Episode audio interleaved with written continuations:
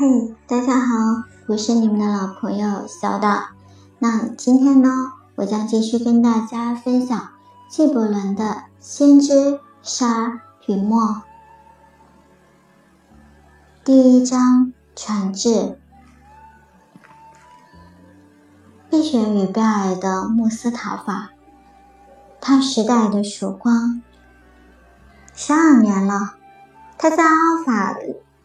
利斯城中等待他的船只归来，好将他送回出生的岛上。那十二年，那收获的起落月到了第七天，他出城登山，瞭望大海，只见船从雾中驰来。他心扉顿开，他的喜悦飞向遥远的海面。他闭上双目，在灵魂的寂寞中祈祷。然而下山时，他却感到一阵悲凉，心中思量：我何以能平静地离去，不觉哀伤？不，我不可能离开这座城市而全然不负精神创伤。漫长而痛痛苦的白昼啊，漫长而孤寂的夜，我在这城墙内度过。谁能毫不惋惜就此别了他的痛苦孤寂呢？在这街上，我撒下太多的精神碎片；在这山中，裸露的走着我太多的渴望之子。我不能就此离去而不觉沉重，不觉创痛。今天，我不是在脱弃一件衣裳，而是在亲手撕下皮肤。我留下的也不是一个思想，而是用渴望酿你的心灵。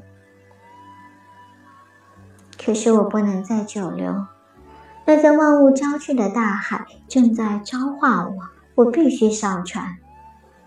纵然夜间时火样燎热，我若留下，便只会冻成冰块，注入模具。我乐意将此间的一切带走，但又岂能做到？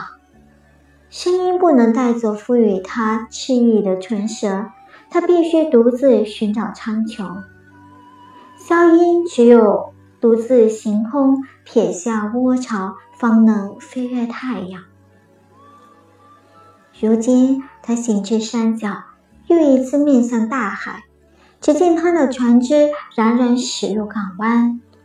船上的海员们正是他的故乡人，他的灵魂在向他们呼喊。他说：“我那远古母亲的子孙，你们这些弄潮儿啊，多少次你们在我梦中扬帆，如今你们在我觉醒时驶来，但觉醒只是我更深的梦境。我已整装待发。”我的热望正和满帆一起等候风起，而这一回了，我将再呼吸这静止的空气，就这一次了。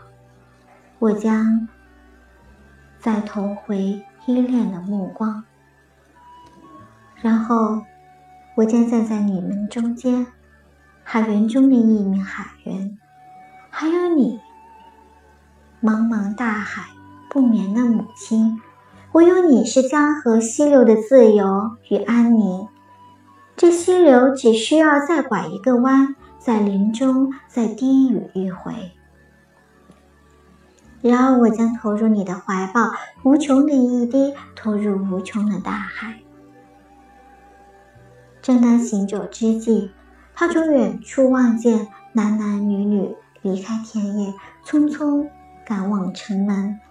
他听见他们在呼唤他的名字，隔着田野彼此喊叫，告知他的船已经来临。他自语道：“分别之日将会是相聚之时吗？能否这样说，我的黄昏果真是我的黎明？那放下耕耘犁秋的人，那停下榨酒轮的人。”我能给他们什么呢？我的心将变成一棵树，果实累累，好采来给他们吗？我的玉将如喷喷泉涌流，好遮满他们的悲吗。我是一束，一架竖琴，好让那强者的手来拨动；我还是一支笛，好让他的气息能流过。我是一个默默的求索者，我在沉默中发现了什么宝藏，能信心十足的分发呢？如果这就是我的收获之日，我是在哪片田里播下了种子，又是在哪个被遗忘的季节？如果这真是我举手举起提灯之时，那灯里燃烧的将不是我的火焰。我将举起那提灯，又空又黑。守夜的侍卫将为他添油，还要给他点灯。这些事他用话道出，可是他心中还有许多留着没说，因为他自己也说不出心中更深的秘密。他进城的时候，众人齐来迎接。他们像是用一个声音来向他呼喊。城里的长者上前说道：“先别离开我们，你是我们迟暮中的正午，你的青春赋予我们梦幻，是梦幻。你在我们中间不是路人，也非客人，你是我们的孩子，我们热爱的人。”别让我们的眼睛蒙受渴望你脸庞的痛苦。男女祭司对他言看言道：“别让海浪把我们就此分开，别让你在我们中间度过的度过的岁月就此化作记忆。你如精灵行走在我们之间，你的影子如灯，如明灯，照亮我们的面容。我们深爱你。”可我们的爱悄然无声，它被轻纱笼罩。现在，他向你高喊，一无遮掩的伫立在你面前。爱总是这样，不到离别不知其深。旁人也都前来挽留，但他并不作答，他只是低垂着头，靠近他站的人们看见他。泪落胸前，他和众人走向殿前的广场。圣殿里走出一位女子，她的名字叫做米切尔，一个女士女先知。她望着他，无限温和。不正是他在他进城刚一天，便第一个寻找和信仰的吗？他向他欢呼致贺，说道。上帝的先知为寻求至真，你向远处寻觅归船已经很久，如今船已来临，你需离开。你深深渴盼记忆中的故土，渴望你宏愿的实现。我们的爱不会系住你，我们的需求也不会留住你。